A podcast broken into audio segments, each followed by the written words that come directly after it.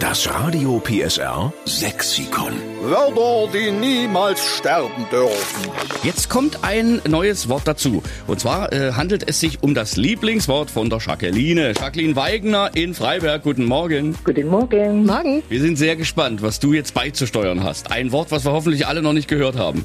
Und zwar ist das Wort schmadern. Das sagt man so zu den kleinen Kindern, wenn die anfangen, das Malen zu lernen. Dass sie nie übers Bild trippen aus schmadern. Ah, verstehe. Manchmal sagt man in Sachsen auch schmalern oder schmadern. Genau. Das ist ein bisschen schmieren, ein bisschen unordentlich schreiben. Genau. Das ist mir auch in der ersten Klasse passiert, als wir das O hatten. Da hat die Lehrerin, das war die Frau Kleinwächter, gesagt, ja, da machen wir bitte nur einen Kreis. Nicht, dass da welche mit dem Füller zwei, drei, fünf, sieben Mal einen Kreis machen. Dann ist nämlich irgendwann das Blatt kaputt. Was hat der Steffen gemacht? Chucky? Ne, fünf Kreise bestimmt. Wenn's reicht.